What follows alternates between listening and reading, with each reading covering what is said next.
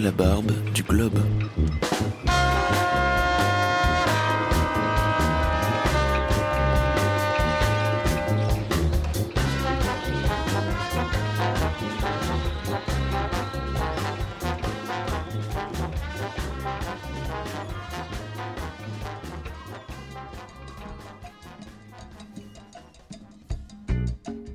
Bonjour à toutes et à tous et bienvenue dans cette nouvelle édition d'À la Barbe du Globe, une émission pour laquelle nous avons eu le plaisir de rencontrer l'artiste peintre géorgien Gela Tsuladze qui nous raconte ici sa jeunesse partagée entre Tbilissi et Paris, une jeunesse totalement inédite dans une URSS où personne ne pouvait voyager hors du monde communiste. Avec une mère française, lui n'a cessé de passer d'un monde à l'autre, de la France à la Géorgie, une ouverture qui n'a pu qu'influencer sa vision du monde et son art. On écoute tout de suite l'interview.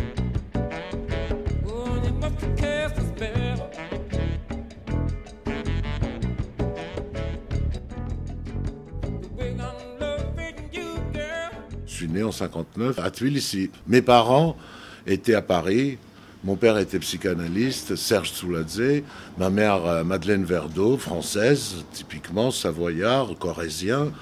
Et euh, ils sont connus à Paris dans les années 50 après la guerre.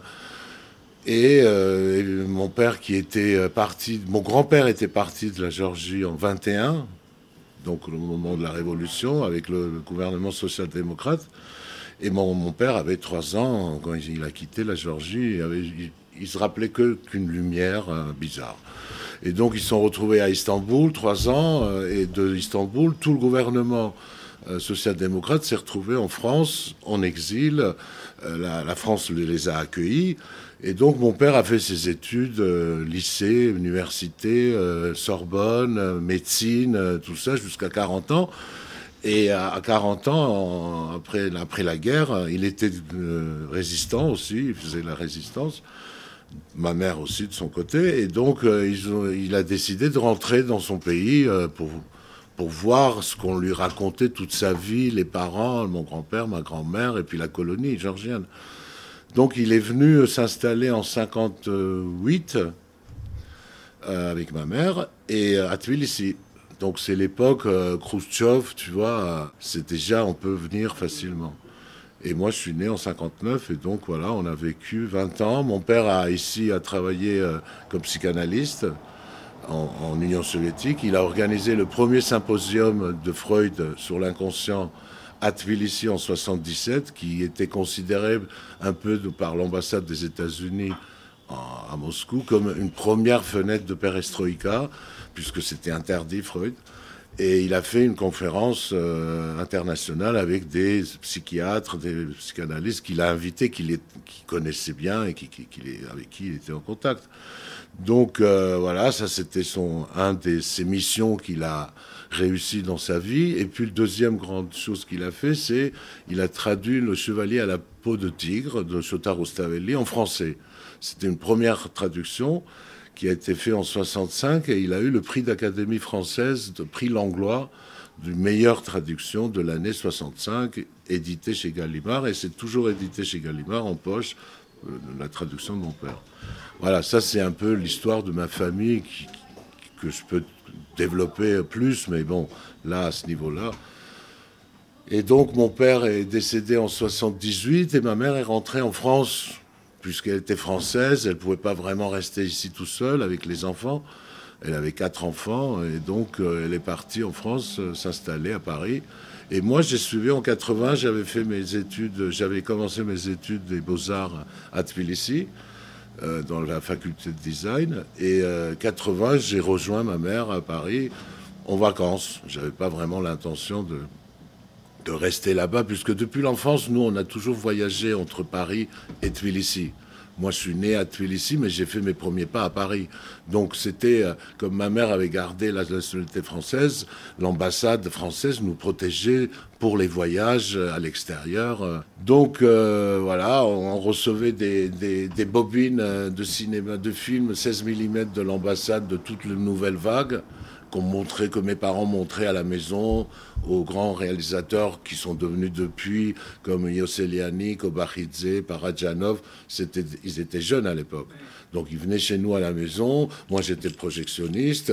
Sur le drap blanc, on leur montrait euh, à bout de souffle, je sais pas, euh, Louis Malle, euh, Truffaut, machin, tous ces films on avait la possibilité de recevoir ça de l'ambassade. Et personne ne disait rien, hein. c'était juste une petite enclave euh, comme ça de liberté à la maison qui faisait que...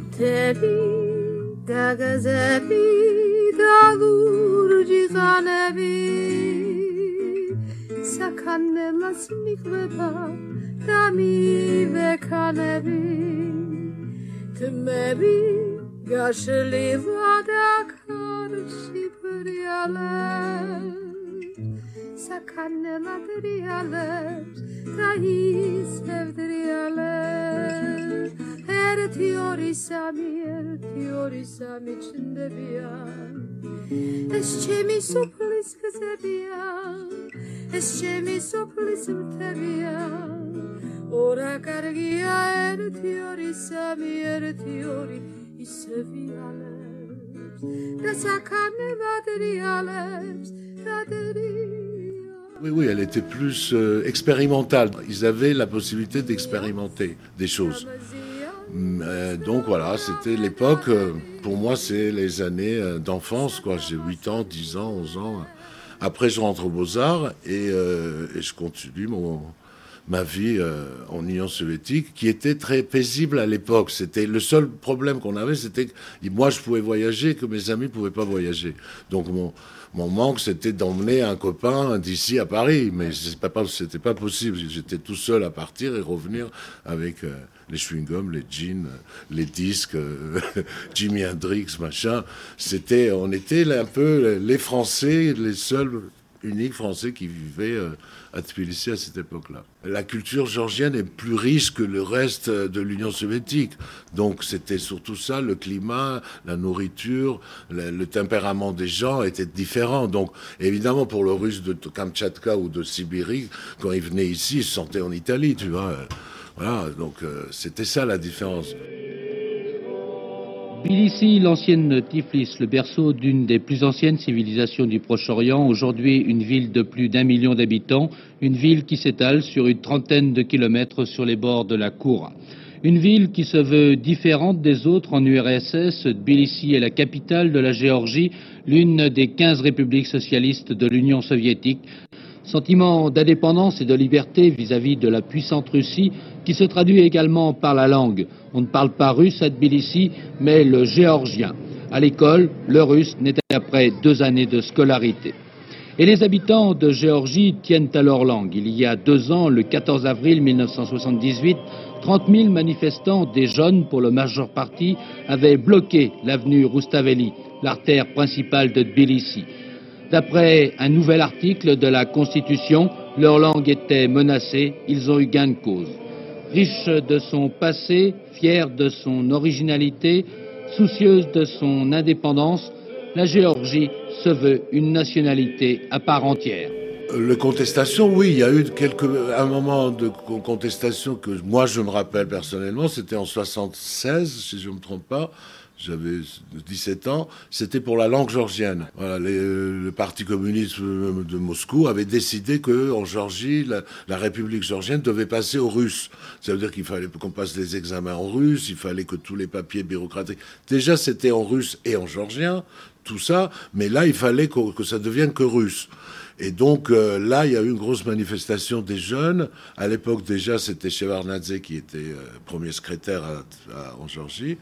Et euh, avec cette pression de manifestation des jeunes à avenue Roustavelli devant le Parlement, on a réussi, et Shevardnadze aussi a réussi à ce que cette loi soit annulée et que la Géorgie reste telle qu'elle était avec la langue georgienne, qui était un premier pas pour gagner euh, de victoire, si tu veux.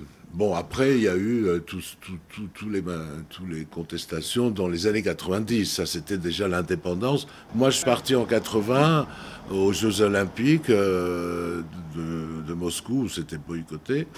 J'avais ma sœur, mes, mes, neveux qui habitaient ici, qui venaient en France, qui repartaient. À l'époque déjà, c'était déjà un peu ouvert, donc il y avait quelques amis à moi qui étaient venus à Paris me voir et tout ça. Donc les voyages se faisaient déjà goutte à goutte. Mais euh, oui, c'était c'était une guerre civile, quoi. C'était la guerre civile. Mais moi, j'étais pas là. J'étais pas là. En plus, euh, comme je comme j'étais étudiant à l'époque des beaux arts, je devais faire le service militaire soviétique. Donc évidemment, en tant que peintre, j'avais pas du tout envie de passer deux ans, euh, je sais pas où, à faire le service militaire alors que j'étais à Paris, tu vois. J'allais pas rentrer euh, pour qu'on vienne me chercher.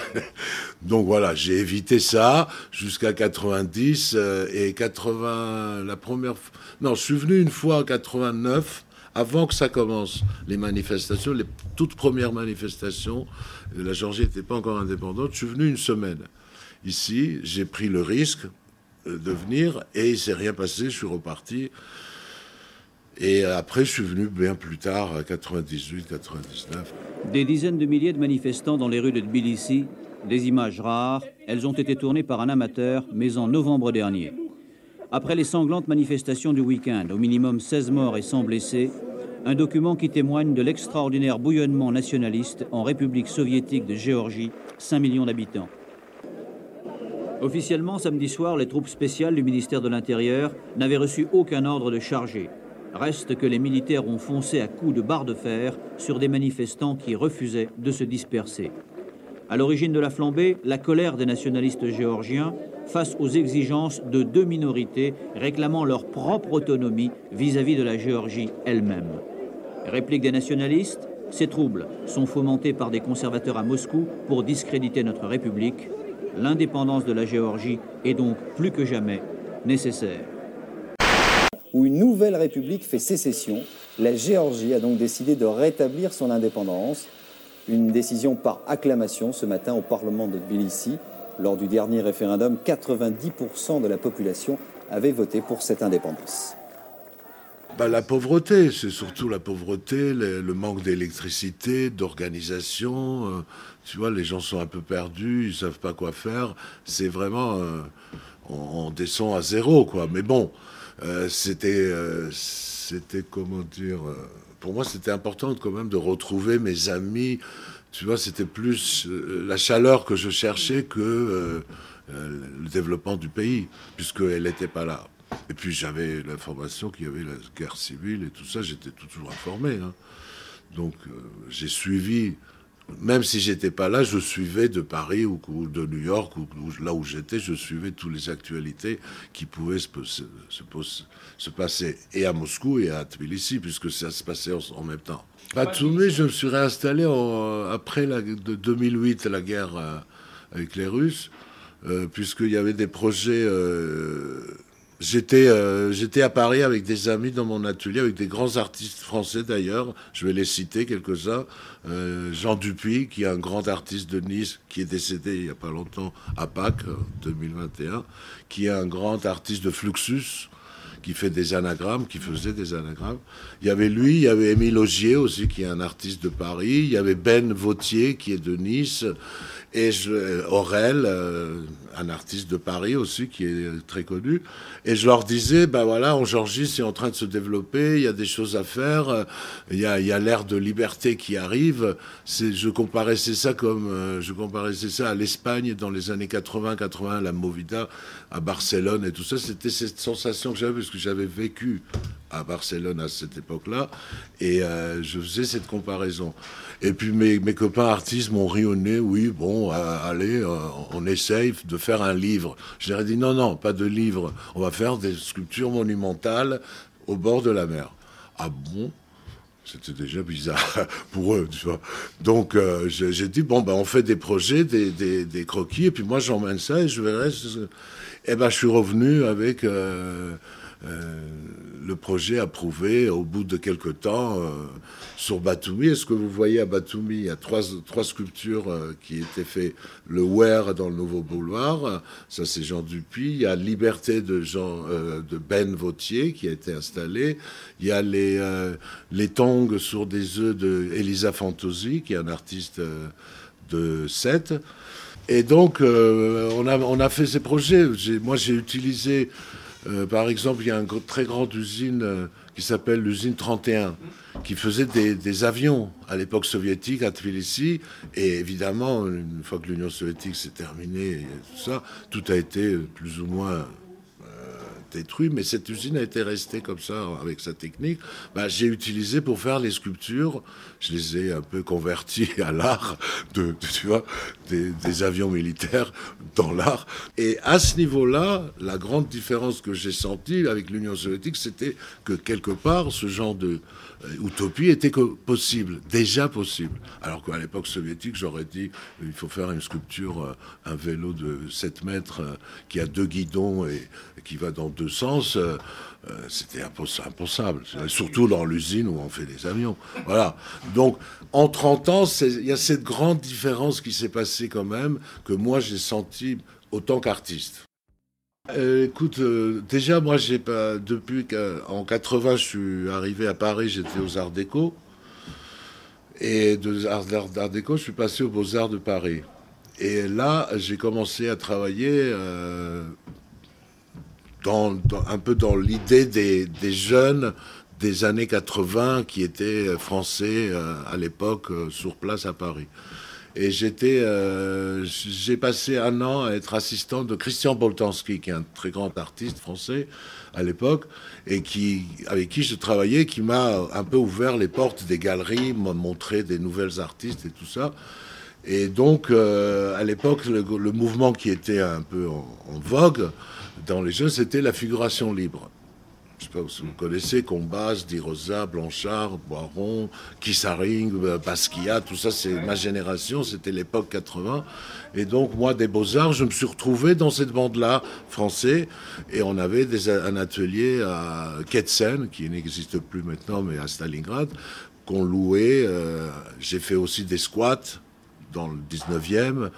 Bon, j'étais complètement dans le mouvement euh, figuration libre, donc ma base de travail est un peu la respiration, c'est la figuration libre. Mais en même temps, j'ai euh, un autre travail qui a suivi par la suite, puisque quand j'étais petit, mon père, j'ai dit déjà qu'il était psychanalyste, je voulais déjà être peintre.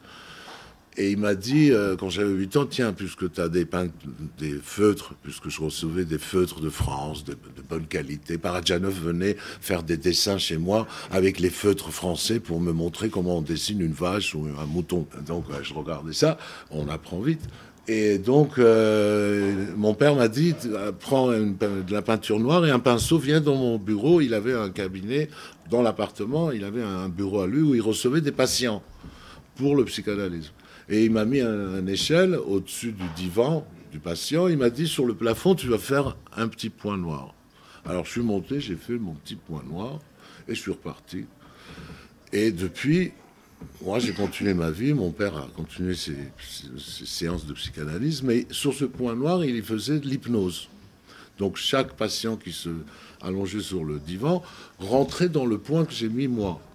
Et à Paris, dans les années 80, où j'étais dans ce mouvement des jeunes, je me suis rappelé que mon père m'avait donné le meilleur cadeau pour un peintre, c'était ce point noir qui était la fenêtre de l'inconscient collectif. Et depuis ce jour-là, j'ai commencé à rentrer, dans cet univers et je peins cet univers qui est plus c'est plus de la figuration libre, c'est de l'abstraction libre. Donc, euh, par exemple, le tableau là-bas avec le point, ça fait partie de cette histoire. Tout, ça, bon, dans mon atelier, vous allez voir euh, cette histoire de point. Donc, après, j'ai fait un devise comme ça, pas deux jours sans point, au moins une virgule. Ça fait partie du travail. Chaque jour, tu dois mettre un point, quoi, si tu veux aller plus loin et avancer. Donc, euh, un peu l'histoire de ma peinture, c'est sur ce point noir. Ténor de l'ex-opposition, Mikhail Saakashvili fut lui aussi l'un des jeunes poulains de l'écurie chez Varnadze. Il était jusqu'à l'an dernier son ministre de la Justice, puis il a claqué la porte. À 35 ans, cet avocat formé aux États-Unis se dit pro-occidental et ne cache pas ses ambitions présidentielles. Les médias russes voient en lui un populiste prêt à souffler sur les braises du nationalisme géorgien. Il s'en défend. Nous nous considérons comme une nation européenne très ancienne, avec la tradition culturelle européenne très profonde.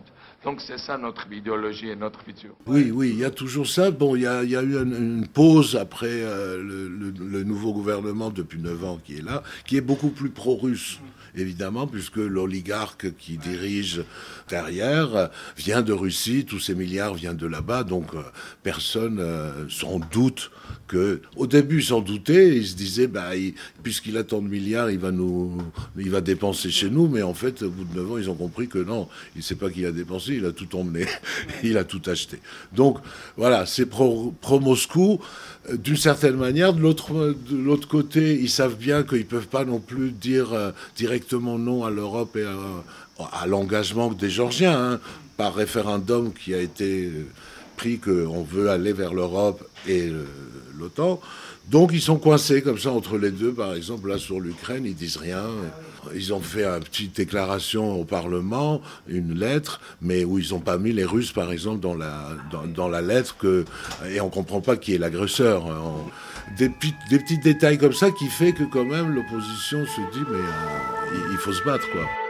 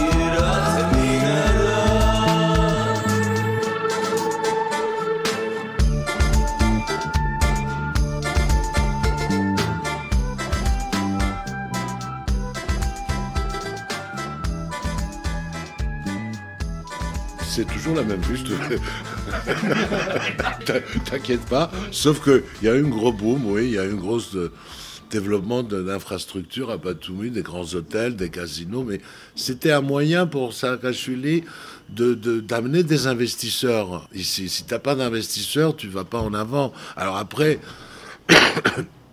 il faut avoir une culture euh, super culture et super euh, expérience des investisseurs étrangers sur un siècle, deux siècles, pour savoir qu'il ne faut pas toucher telle maison, il ne faut pas toucher ça, il ne faut pas faire plus que euh, cinq étages, je sais pas quoi. Bon, le pays apprend maintenant tout ça.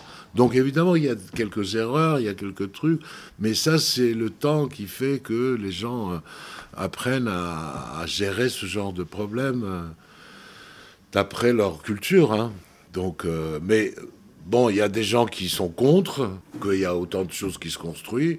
Bon, euh, si tu veux, c'est comme ça. Hein, je veux dire, l'investissement. En même temps, ça amène plein d'étrangers à Batumi, des étudiants, des, jeunes.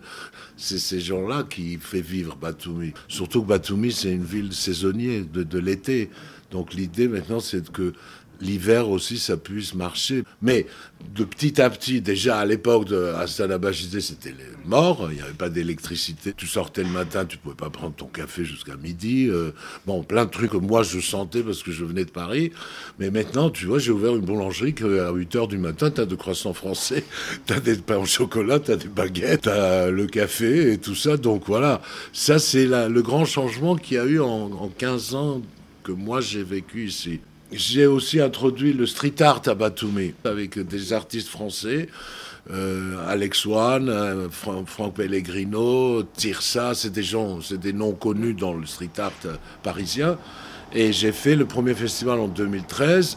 J'ai suivi jusqu'à 17.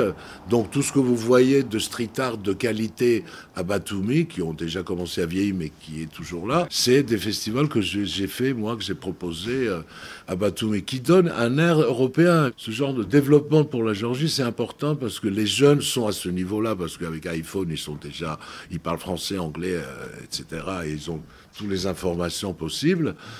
C'est un peu ma mission, si tu veux, d'être ici, de rester ici. Puisque comme j'ai commencé, c'était l'occasion pour moi de commencer à faire les sculptures. Mais après, j'ai compris qu'il fallait que je reste ici, puisque j'ai une mission, comme mon père a eu sa mission de psychanalysme et traduire son, euh, le chevalier apotique. Moi, j'ai ma mission de développer le virus de l'art contemporain euh, occidental. Je sais pas, je veux dire, l'art contemporain, elle n'est pas que occidentale, elle est vient de tout, mais euh, de développer ça avec les jeunes. Donc mon but, c'est, euh, ma mission, c'est ça, de, street art, festival, les sculptures, euh, ce boulangerie qui est artistique plutôt, c'est pas une boulangerie, c'est pas à cause de l'argent que je fais ça, c'est pour avoir un, endroit qui est plus ou moins nouveau quoi pour la ville. Et tu peux entendre des Français comme vous qui arrivent prendre un reportage ou un autre et c'est un endroit ouvert quoi. Euh, de, de, faire euh, un centre d'art contemporain à Batumi. J'ai un projet déjà préparé, j'ai un deuxième projet préparé pour Tbilissi, d'un centre d'art contemporain. C'est des projets comme ça qui se développent tout en étant ici. Bah, ça prend sur les jeunes. Par exemple, moi, entre 2013 et 2017, j'avais, il y, a un grand bâtiment en verre qui était euh, le, le, showroom des, des gratte-ciel de Donald Trump. À l'époque, c'était Agachuli, et il devait faire des tours Trump ici. Et il y avait un, bâtiment déjà construit de deux étages en verre qui était le showroom, qui devait être le showroom de, de ce projet. Et comme ça s'est retrouvé vide, euh, Saakashvili est parti, Trump est parti euh, dans son présidence, machin, ça s'est arrêté, c'était vide. J'ai demandé au propriétaire de me prêter cet endroit et j'ai ouvert un centre d'art là-bas pendant quatre ans. Donc, euh, et, l'endroit était toujours ouvert du, matin jusqu'au soir, minuit. Et même à l'époque 13-14, euh, quand il y a eu la guerre qui a commencé en, Ukraine, le premier Maïdan, moi, il y avait la neige, mais je laissais toute la galerie allumée jusqu'à minuit pour que les gens comprennent que la vie continue ici. C'est ce que je dis, c'était ma mission de l'art contemporain. Et puis je considérais que si les Russes arrivaient, ils allaient, s'ils allaient bombarder en premier un centre d'art contemporain, qu'ils étaient cons, quoi. C'était quand même une sorte de défense, tu vois. S'il y avait rien, euh, bon, tu bombardes un endroit comme maintenant en Donbass, ils bombardent, ben, bah, il y a rien à défendre, tu vois. C'est déjà plat. Alors que s'il y a des centres d'art maintenant à Donbass et ils bombardent, bah, le monde entier, en tout cas les artistes, ils diront vous êtes cons, vous êtes, ça va pas, tu vois.